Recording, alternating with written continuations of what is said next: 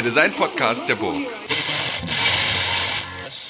Welcome to the next, already sixth episode of um, the Hurra Hurra podcast. And again, this is an episode that is not in German language but in English language. And um, again, this is very much related to the guest um, we have in the podcast, and that is Rachel Uwa. And um, just why Rachel? Um, and before we let her introduce herself, um, Rachel is founder of the School of uh, Make Machines and Make Believe, or something like that. Is it true? Rachel, give give me a hint. School of Machines making a make Ah, believe. shit. Oh, shit. Okay, we do not start that again. It's like uh, that's You're close. You're close. you were close. Okay. Um, um, and yes, and it's um, I would say it's an it's a education platform, um, experimentation platform with technologies that is a non-institutional one. So it's not affiliated with any university. And as coming from an observation on design education in in this podcast, I think that is a relevant position, and we have to talk. And I say hi, Rachel, and let me and all the people hearing it must be millions, I guess. Uh, who are you, and uh, tell me a bit of your way of becoming you. The way of becoming me. Deep okay. thoughts. Ah, okay, that's too deep. no, no, no. It's it's it's good. It's good. It's good. Uh, well, yeah. Hi, I'm Rachel Uwa, and I am from the U.S., but I've been living in Berlin 16 years, and I'm running School of Machines Making and Make Believe, which I started in 2014. Um, yeah, and. Well, You're gonna edit this, right? You're editing, right? no, no, I don't edit. I do not. I do not nothing. But it's No. okay. Um, I just give you some uh, some tips. Rachel, have you been ever to New York City at the School for Poetic Computing? Uh, I, School for Poetic Computation. Yes, I attended School for Poetic Computation in the first year, which was 2013. Uh, and prior to that, I mean, the thing is that I had been, I used to work in audio engineering and then I worked in visual effects. And then I, um, started to learn to code. And then as I was learning to code, I was attending a lot of meetups and and workshops. And then I got to know Open Tech School and they said, you're always at our workshops. Would you be interested to help us, um, run workshops and, and be on the organizing committee? So of course I was excited about that and I joined and then I started to, um, I guess as I was helping the team, helping other people learn to code, I started to realize for myself I didn't really,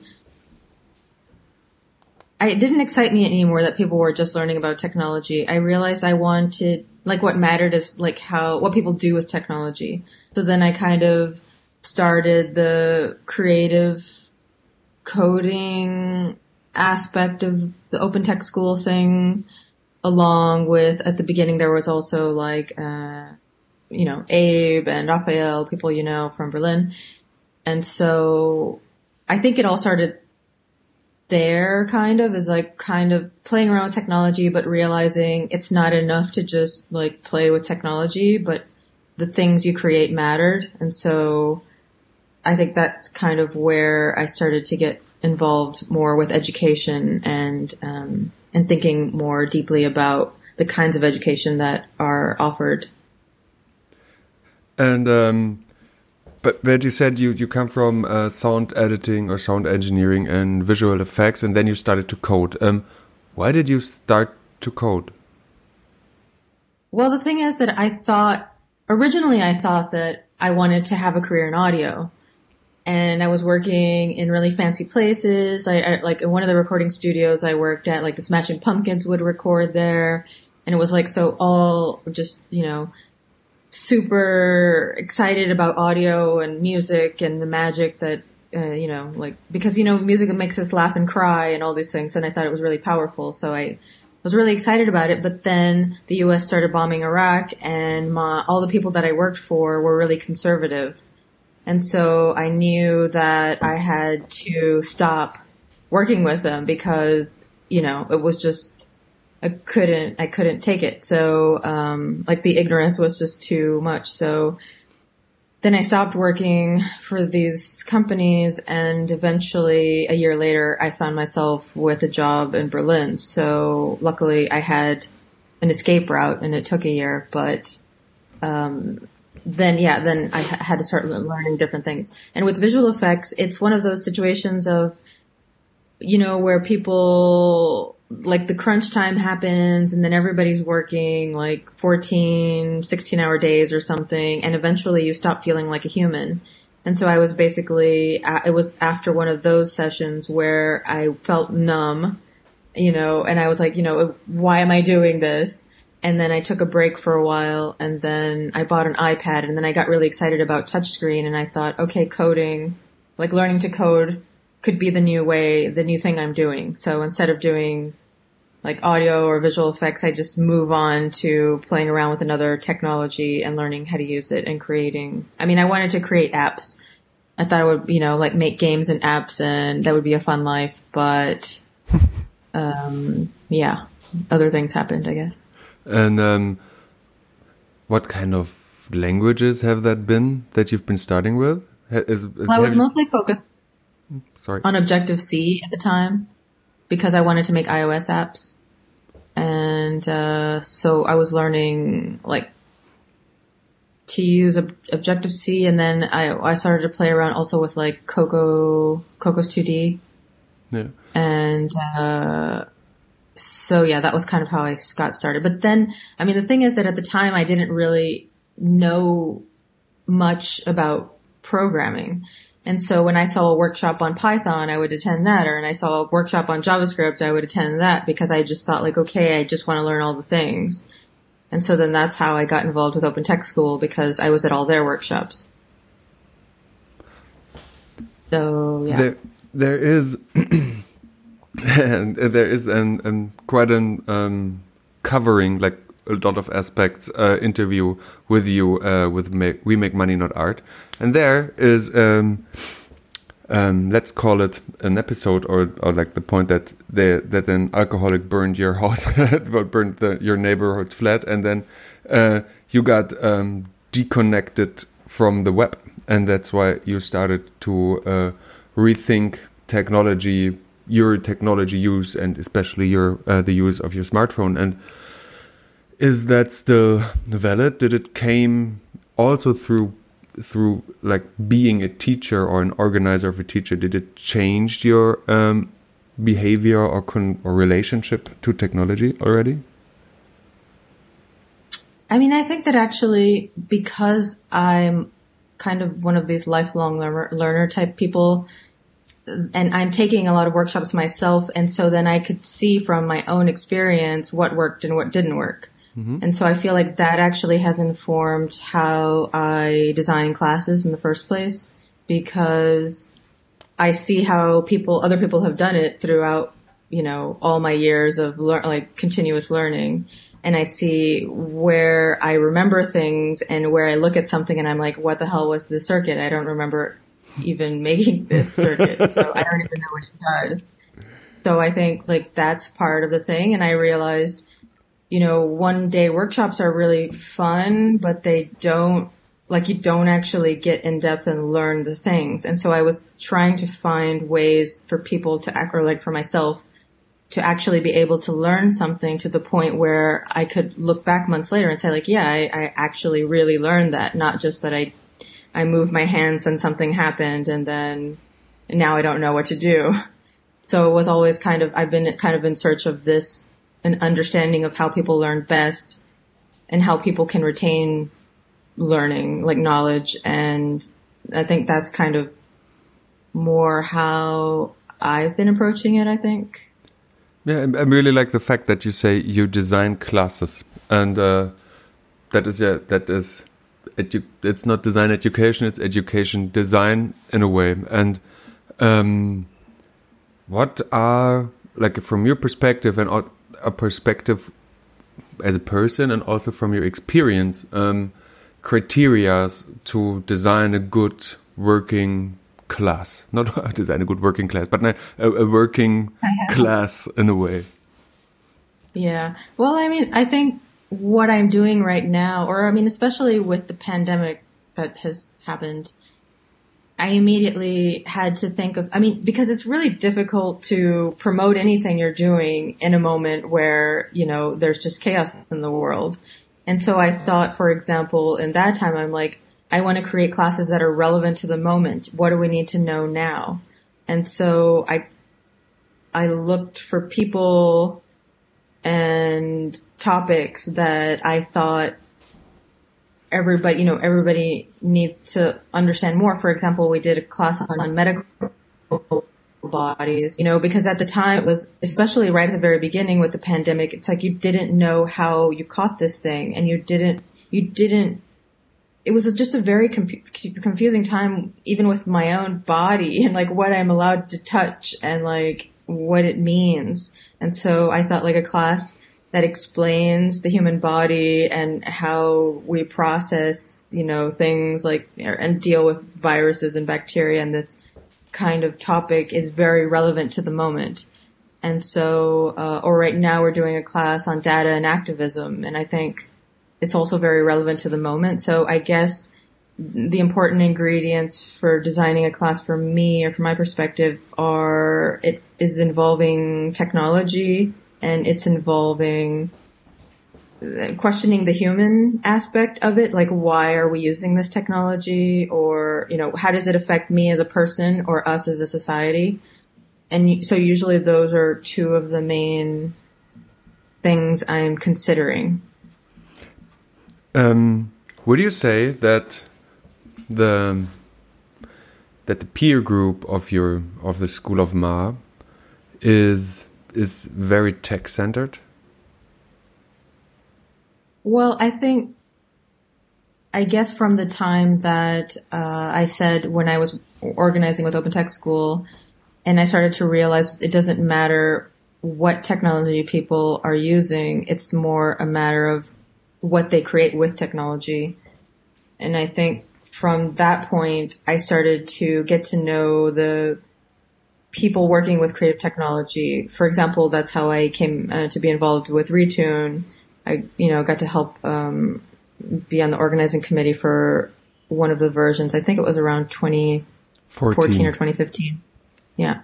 And so I think then from there it just kind of built up, you know, I mean, we had the monthly creative code Stammtisch and people would just come and gather around the topic of creative technology and and it kind of just became a thing. Everything I would do was related to creative technology. So I feel like that's been the case for years. And I've, you know, a lot of people come through Berlin. So I, yeah, I think it's very much, uh, revolving around the topics of creative technology. But I thought the thing is, I think there's a lot of things you can do with creative technology and not all of it interests me. So right now, generally what I try to focus on is, um, I try to encourage people who are attending classes at School of Machines to think about who they are and what they care about and how to reflect those ideas into the work that they're making. Because I think a lot of people, even for myself, I know this feeling of like you want to create something that's unique, but how do you do that? What does that even mean? You know, I think you just kind of are a lot of people or myself at the time were thinking, what's a cool thing I could make? I want to make something cool, but uh, how do you do that? So then I realized that if we put who we are and what we care about into our work, then it's unique to us. And actually, yeah, and we're actually all unique, even though we might do a lot of the same things. But I mean, my background is completely different than your background. And so I think inevitably, if we're putting who we are into our artwork, our artwork's going to be quite different, even if we're both creating things under the guise of creative technology. Yeah, I'm just asking that because um, in the in one of your last like curricular schedules, I saw um, a workshop on uh, on designing with scent and like uh, with smell mm -hmm. and all that stuff, and I wondered how that somehow like snuggled into your into your curricula because it was like quite outstanding as uh, as it as it is very bodiless. It's at first it's technology less in a way, and then it it's so super um, ephemeric and just elusive and I, I mean I have an imagination of why it it's super clear to have it but um, I'm super interested in uh, what what it was your um, approach of having it in um, in the schedule yeah I think actually that's it's funny that you ask that because remember that t- talk that you just referenced before mm. we started recording that about when we both spoke at IXDS, the morning creative mornings or whatever that was. Um, and I was talking about experiences. So like the idea that we're both, we're both kind of talking about speculative design and design fiction. And in particular, I was trying to highlight this emphasis on designing experiences and how we all can have a say in the experiences that uh, we surround ourselves with and that other people get to experience. And so for the smell and the food classes, what I was thinking about was creating new experiences and thinking about not, yeah, not like focusing on a technology specifically. Actually, in those cases, I mean, because you have to use chemicals and you have, like, there's a process for creating scents. And so it's not without technology, for sure not. Like the processes involved uh, are also related to, to technology. But um, the thing is that I created those two classes and they were supposed to happen at the same time as a mixed reality transmedia storytelling class. and so the idea was that there's going to be a four week transmedia storytelling class and then one of the weeks there was going to be a focus on smell and another week there was going to be a focus on food. And so the idea was to be able to start to create mixed reality experiences that are also encompassing smell and food to make more interesting experiences. And so actually those three classes were scheduled for June and I rescheduled them in the exact same order for 2021 because I still want that those three classes exist together and not that they are separate because in my mind they're like a family of classes that belong together.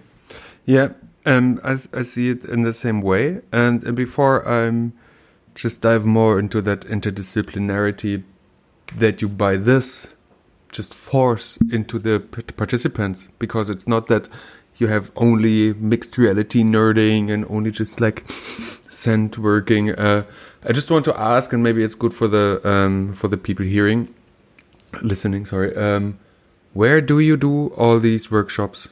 Do we have a, like a large space? Uh, no, I know it, but can you please tell the um, um, the people where where do you host all these classes and workshops? Well, originally I was doing them in different spaces and I thought that's a good way to get to know the community in Berlin is by running classes in different spaces. So I did do that for a couple of years until eventually I found ACUD, which is in the center of the city, and it's a Kunsthaus that's been around for over 20 years, and I think it changed. Um, I don't know if it's ownership or management in the last 10 years or something, but there I have a space that I have full time, so it's currently there now, sitting lonely, mm. um, but often I also try to, um, or when I need extra space, I can usually rent another space inside of the ACUD compound. So last year I had a couple of classes happening at the same time. So one was in our space and the other one was in the studio. And I really like that actually because it's kind of, you know, like it's a really nice feeling when there are multiple rooms filled with students learning and then during the breaks and at the end of the evening they you know hang out and you know think about ways to collaborate and teach each other things. So in my mind it's kind of a perfect scenario. I would love to have actually even a bigger space to be able to run multiple classes at the same time but even still i really appreciate being able to do them independently from other institutions because I feel like there's so much bureaucracy and so many reasons for people to not do something because they don't have permission or they didn't get the funding or something. And so being able to stay independent, I think is also really important to be able to have that flexibility. So, mm. yeah. Um, and the people no, I'm no. That's a question for later. Um, because we've been we've been talking about having um, scent class, food class, mixed reality class uh, in the same in the same space to create an interdisciplinarity and um, an interdisciplinarity is, is is something that is related on on the topic the people work with each other or on what they um, design and create on. Um, but um, there is also some sort of interdisciplinarity needed, or like I, I would call it intersectionality or intersectional, like people from all different backgrounds, with all from all different communities, shall be together to have um, to have like an open space in which they um, can work from within themselves, but also with others. And um, as I know that is very important to you, and I'm very interested, as especially as a teacher at an art institution, which is very different from the uh, space where you work. How do you create such an environment that this is enabled? Well, I mean, I guess it starts before people attend the class and it has to do with the the ideas, the themes of the class and how they might overlap in this case. So, I mean, I think that generally the way that I create classes is, or at least I have in the past, is that I have a very intense period of running classes. Like last year I did a class in China in, a- in April and then immediately I flew to Ireland and we did a class there for four weeks in May. And then I flew immediately back to Berlin and we had class uh, June, July, August, and I had a another workshop in September and then a full class in October. So that is like many months, almost nonstop, just completely working and running classes. And I mean, generally the way I see it, it's like I dream up a class and I figure out logistically how to make it happen. And then being there the whole time, I get to see, was I right? Was that like the way that this class should be, um, experienced? Like, because you have to think about what do people need to learn first or how, how do they come in? What do they know? And then how are they going to get to the point of creating something for a final exhibition, which is generally how we end things and so, and then I like think about the steps that people would need to take. And then I think, okay, does this instructor know all these things? Do I have to bring in other instructors? And so generally I think, but these classes are generally born in a moment where I've, I've just run a bunch of classes, a string of classes, and I'm super exhausted and I need to kind of come down and comprehend being human again and looking at the world and seeing what's going on. And then in that moment where I'm very much like feeling like vulnerable and, you know, being very human and looking at the world and feeling very emotional about myself and the world. And then I'm like, what do we need to learn now?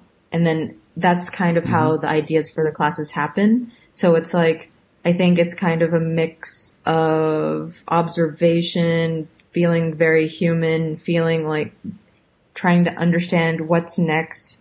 What, what do we need to know right now? What can we know right now? What's accessible? Because I think also sometimes the technology is too advanced and it's not a place where artists can play around with it yet. I think like for a while machine learning was like that, but I think now of course we've kind of crossed that chasm, but, um, yeah, so something like that. So it's like it has to do with the moment of conception in a way.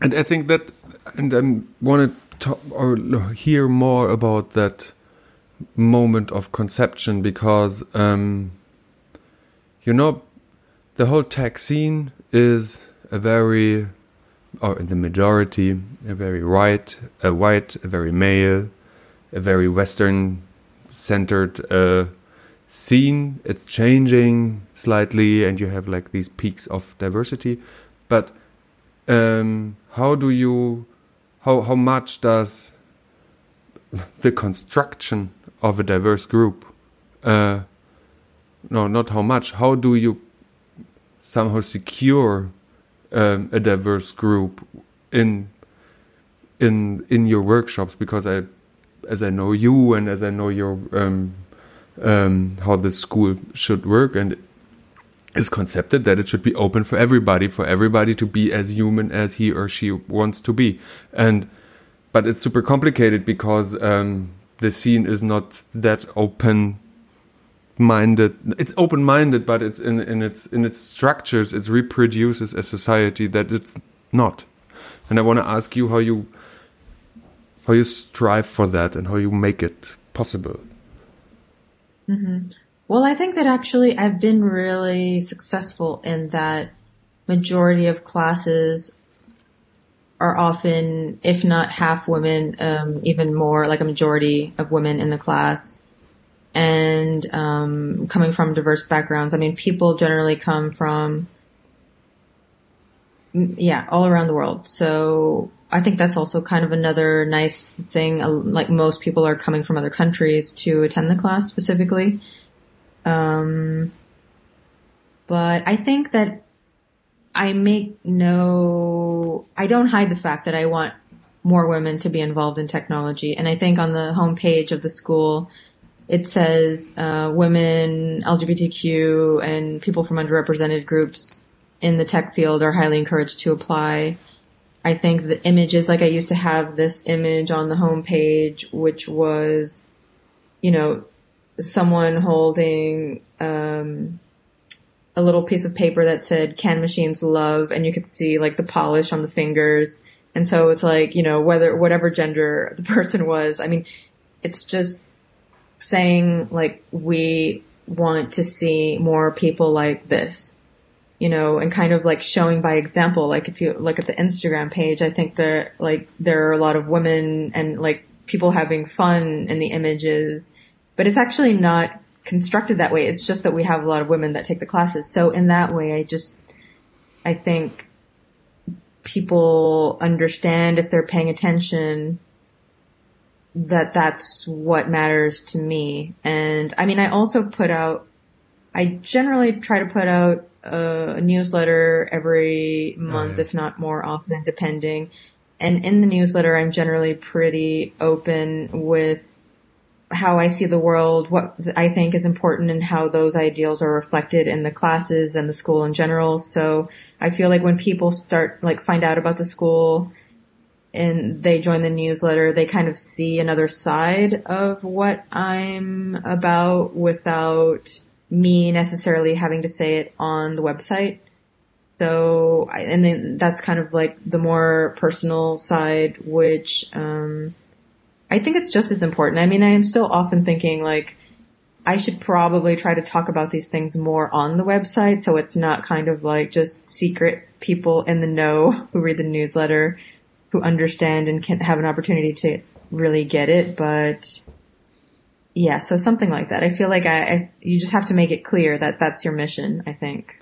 Yeah, I forgot the newsletter to be honest, and uh, and that's what it makes so weird because um, I mean we shared a bit of way together, especially in mostly in Berlin, but the newsletters that you you send out more or less irregularly, they um, there there you open up very much, and there you um, you you you get very personal.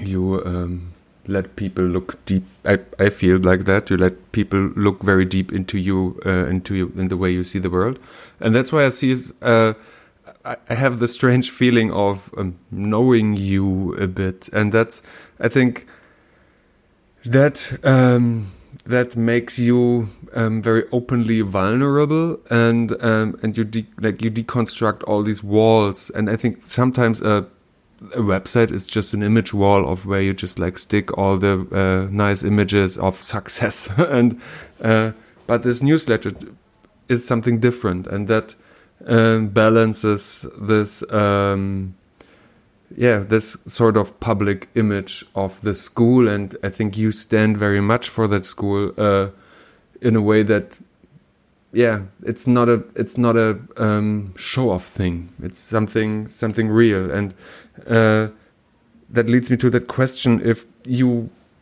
um, can name or can detect some sort of impact that your school does. Um, it is beside of the output and the outcome level that um, that is happening. So people are there, people meet, people do things, but does it already impact in a way? And can you can you have, have do you have an example for that?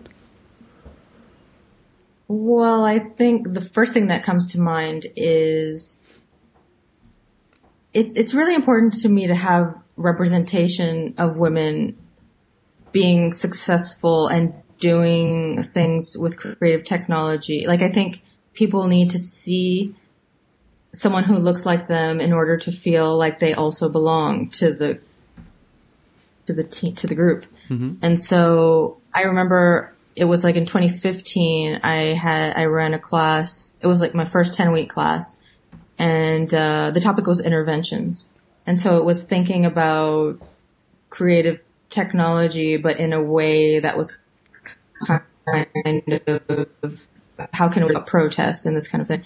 And I remember one of the students said to me, I really love how you brought so many strong female instructors into this program because I usually don't have an opportunity to see this and how it was really important to them to be able to have that opportunity to see, you know, and, and get help from people like them. So I think in that way, I think that really has an impact because I think my whole thing, I think, is I want people to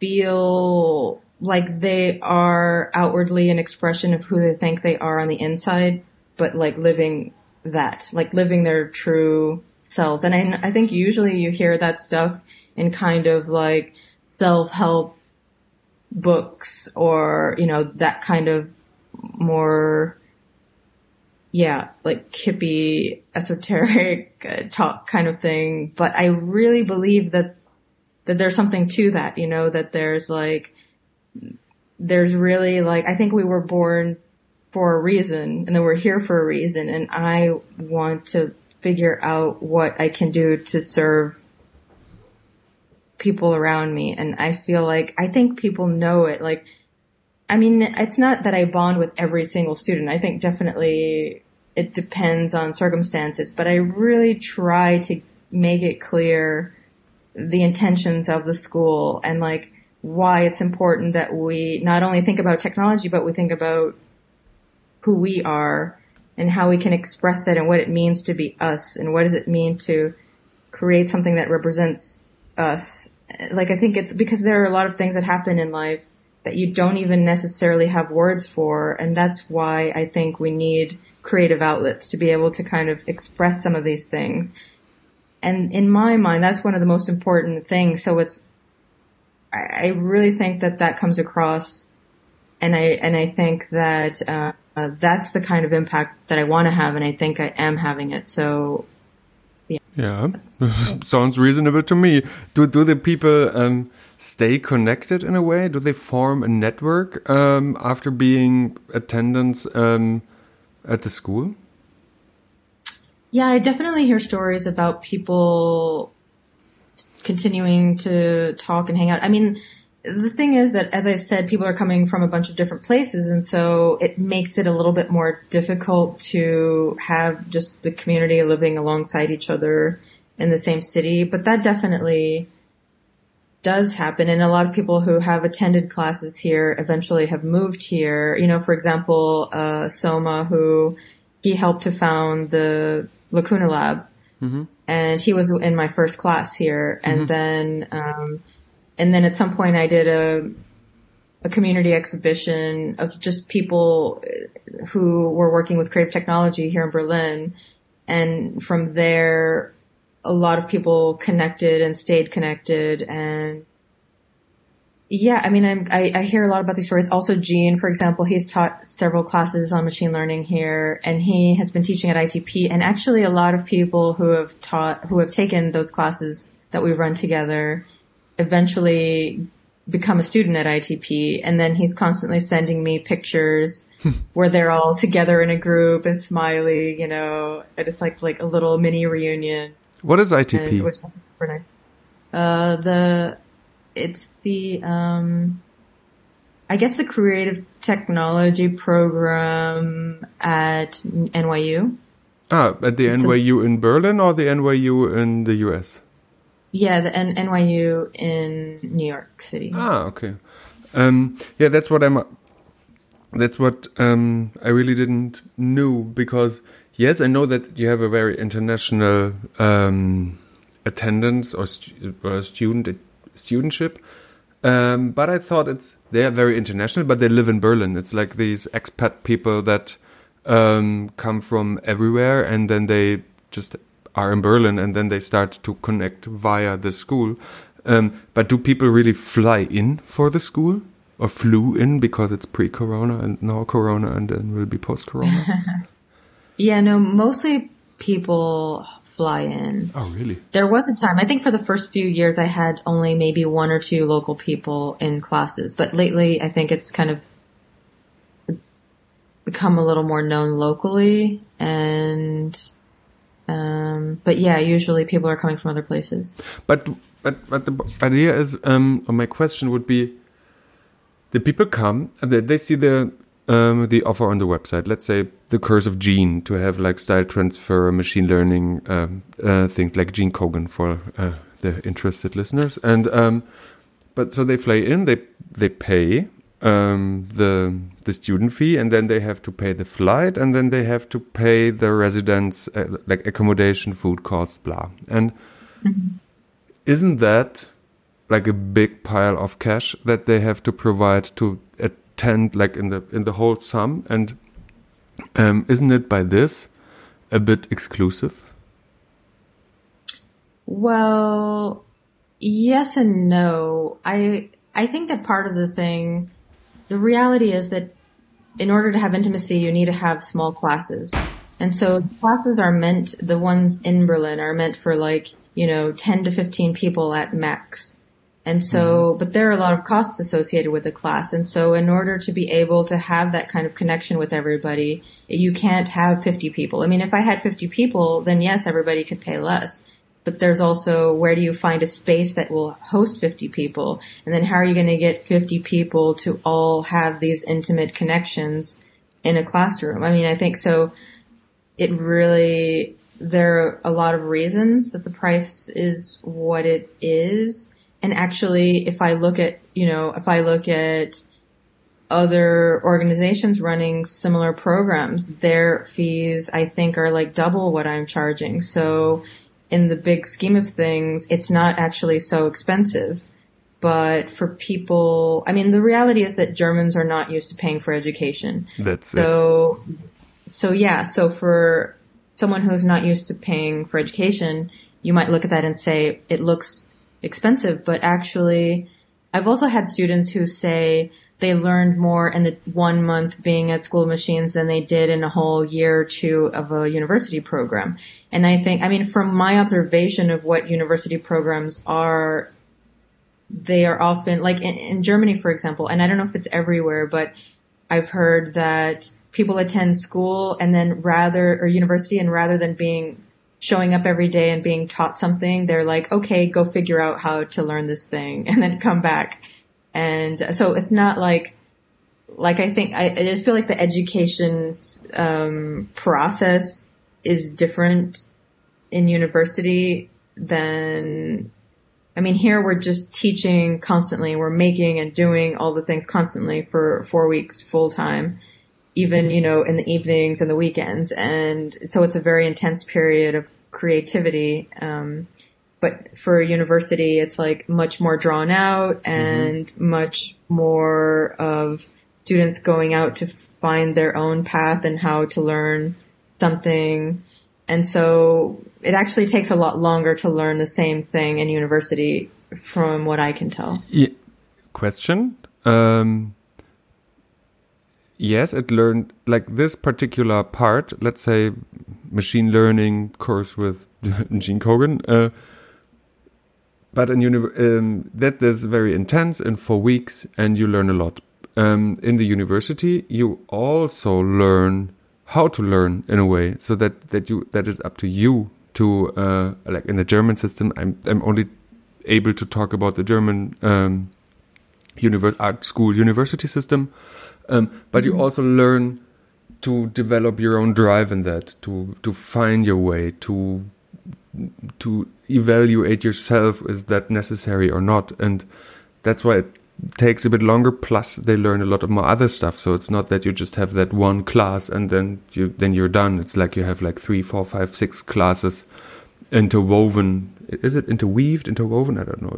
Interwoven, yeah. Oh well, cool. I learned the irregular verbs with my daughter today, so it's, so um so it's it's it's it's that stuff um that it's like all linked together. So, but it's it's a good point that you that you make that um and I, I really find that an interesting opportunity to have like um like a super intense crash month. That's not a crash week; it's a crash month of diving really deep into it and then let the people explore themselves in in less intense guiding what what is going to happen. So that's what happens in your school as well. So they learn the stuff and then they had to go and just do what they want to do with uh with the um gained gained knowledge. And that isn't it? Yeah. yeah um as I look on the on the watch um, there on the time thing, um, we have 20 minutes left, and I want to talk about the China thing that you did. Um, So you can you just tell me a bit about the School of um, Ma course that happened in Shenzhen?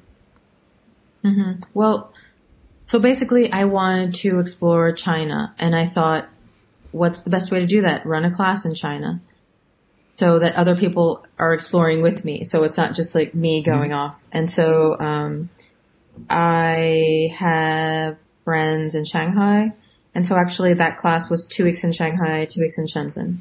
And so first we went to Shanghai, and we were working with um, Simone Rebaudengo and the Automata Farm. And then, uh, so we were in their workspace and then we went for the second half of the program, two weeks in Shenzhen, and we were based in the Seeed Studios um, space there.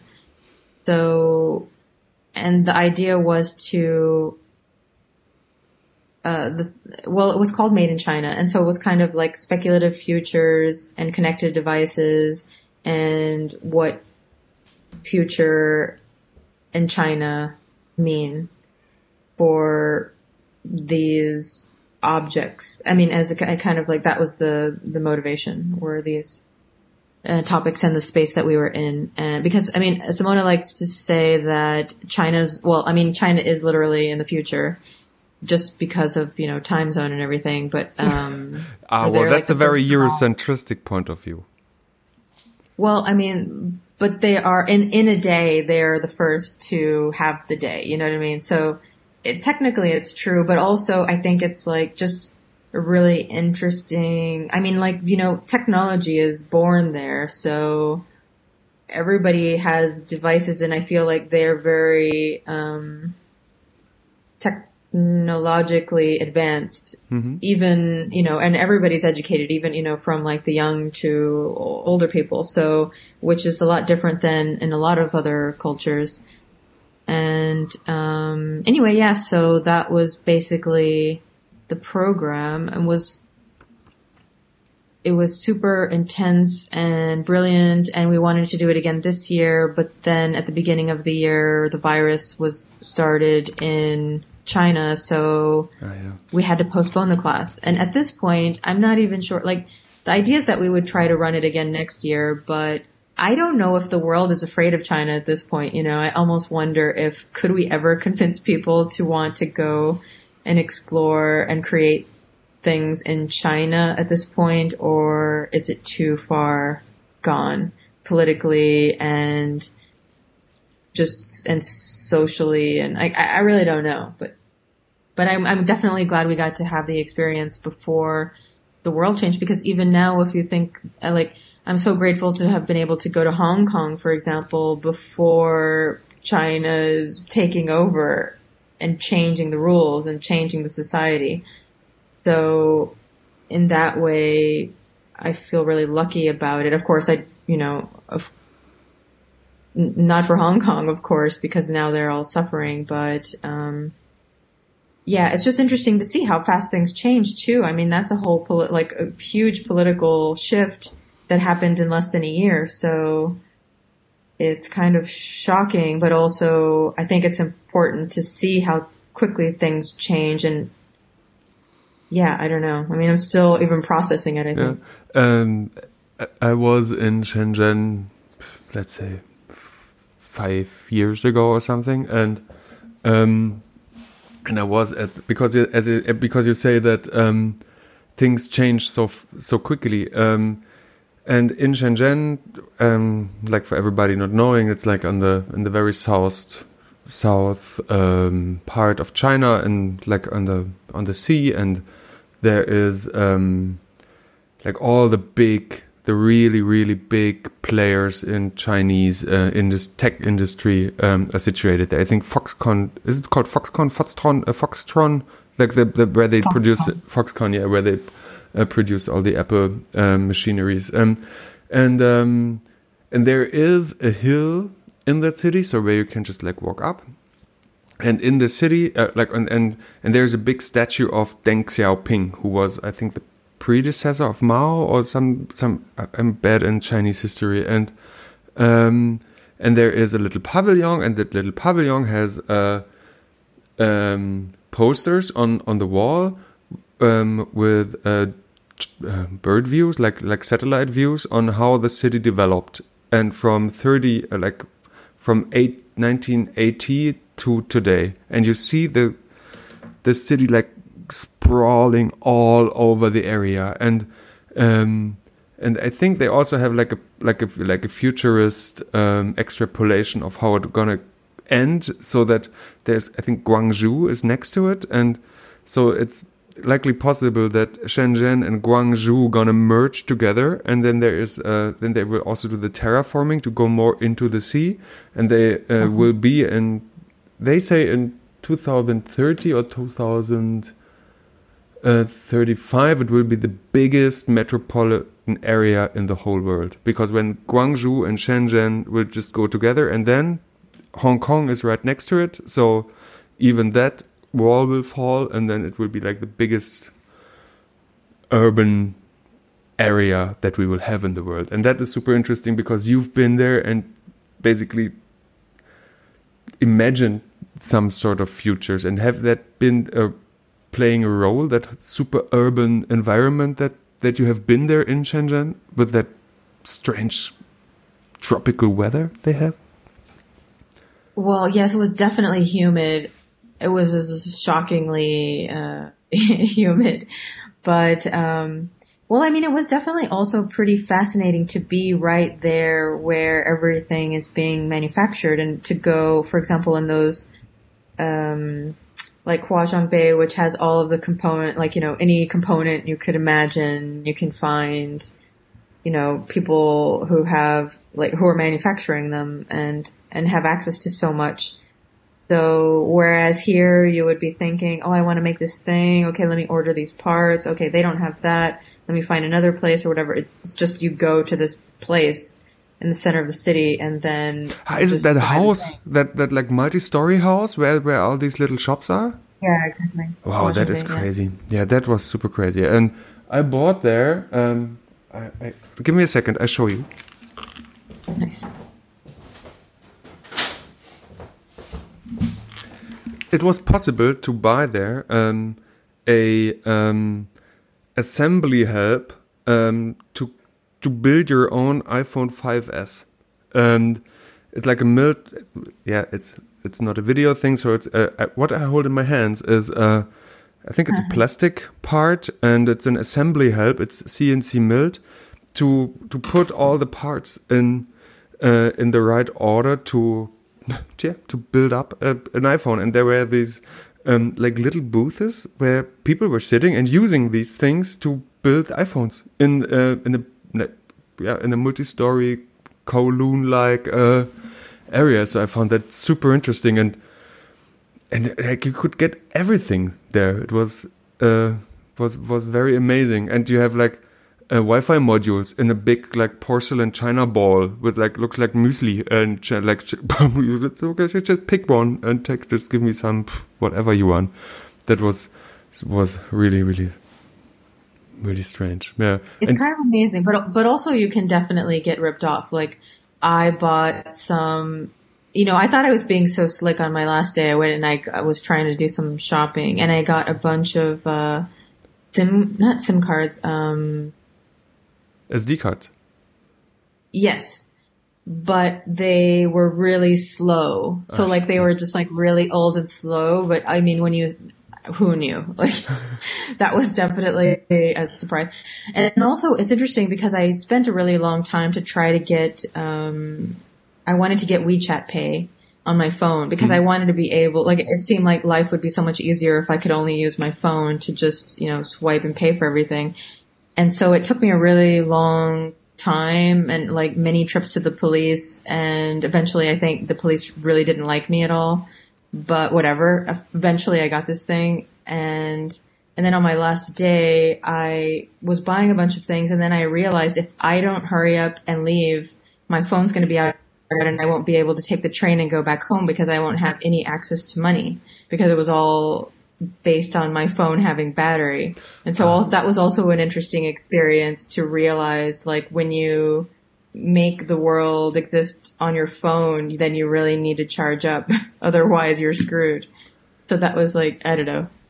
That Yeah. was interesting. Yeah, that is super interesting. And I also like we had this challenge in that building to to buy a fake iPhone. That was like my challenge to get like one of these. It, was the 5S, like super new out, and I wanted to buy one of those, and I wanted to have a China copy of that. Uh, China copy, how that sounds. I mean, it Yeah. it's it's just the same thing, just just three few doors uh, down the road, and Yeah. um, yeah, but I, it's still, still, it was just like 150 euros or something. I thought it's just like I get it for 30 euros or something, but it's not, it's not that. so it's still, it's still amount of money that you have to pay because still it's not just trash. It's still, uh, like um, it has to be manufactured, it has to be done, and it still has its value, and it's not just nothing. And they recognize, ah, okay, it's that is how technology is perceived there. Still, it's something it's it's an, a product of work and people really do it and that's what you see there it's not that it's just a black box that um it it's in the store so it's like um very very interesting to understand where do all these all day technology products come from. And that's what i saw there. And then i also understand that it has a trade value for them to do so. Still it was Yeah. Strange to have all these um, bargaining on. Oh yeah, no, yeah, yes, no, yes, no. I know it's weird because you see them and they're all like old, tiny people, and you're like, you know, you don't want to actually bargain with people because in a way it's like, oh man, that this is their livelihood, you know. But then they have like, you know, a million resistors, so you have to like. It doesn't make sense to not bargain, but at the same time, it's it's it's awkward. It's it's, it's interesting Um, for sure. Um, I have, just have another question um, on the future of the school. Um, now you have, um, yeah, you've been all over the place. Um, have uh, like a, a wide, globe-spanning community of um, of alumni students and people who will come in the future. But what is your personal perspective with the school? Where should where should all these things go? Well, I think a couple of things. I mean, one of the things is that I want to have classes in different languages. So, for example, in the coming weeks, I'm going to announce some classes that are going to be in Spanish. And because I mean, like when I say I want more women and people of color and people from different cultures, it's like you have to be active about it. I can't just say it and not actually try to do something about it. And so then in my mind, offering classes in other languages is going to be helpful in that area. So it's not just like the Western world and the white men who are running everything, but like we're bringing in new voices. So that's a thing that I'm thinking a lot about. And also, um, I think how to maintain a sense of community online or mm-hmm. with this new phase of the world that's happening and if everything is moving online it's like okay well how do we kind of maintain a sense of community? So i think that's also a thing i'm thinking about like how to keep people involved even after a class happens. Because i think um i mean yeah it's just it's it's so impressive like the the people who are joining these classes and they already have, you know, background, like they've been doing whatever the work is that they're doing for years. So they're really intelligent, creative people that have a lot to offer already. So I'm also then looking into having more students do, like past students teach classes as well. Mm-hmm. And, um, and then I think also, I mean, before the pandemic happened, I was talking with, well, with a group of people, we were applying for some Creative Europe funding. But it was interesting because we all kind of had this similar experience of that we've all been organizing things for a really long time and now we wanted to take things another level up and think about how can we start to involve the work that we do with educating people related to public policy and and actually kind of making that step towards actual change within like systems and, and governments and things. And so I think if I had to say what the dream is, it's to be able to be involved in the way that the future looks and kind of like rethinking um, what better societies might look like and trying to create new structures that are different to what exists now. Um, and just being as active as possible with that and bringing people with me to also be involved because I think we can clearly see the people in charge right now don't know what they're doing and they're all out for themselves and all out for making their, you know, their pocket books thicker or, you know, like just collecting money and that's, but that's not a healthy society. That's not what leads to all these societies. So it's like how to use all the things we're doing and all the creativity and all of the thought that goes around technology, um, and society and, and putting it to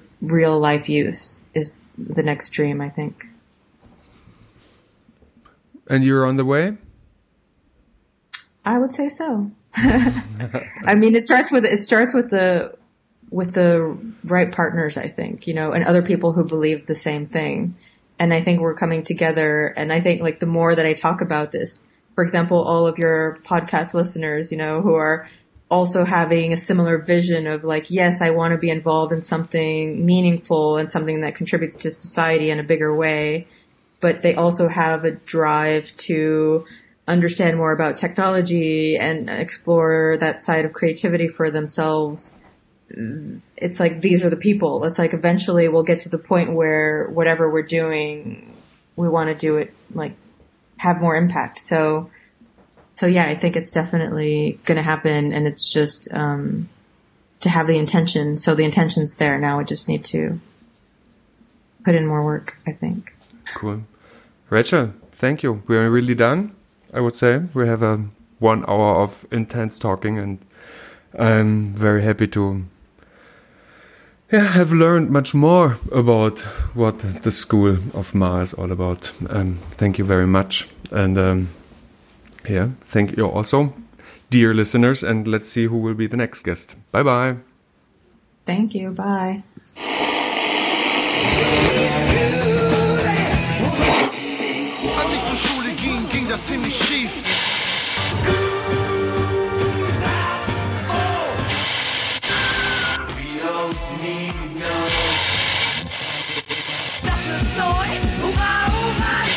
Der Design-Podcast der Burg.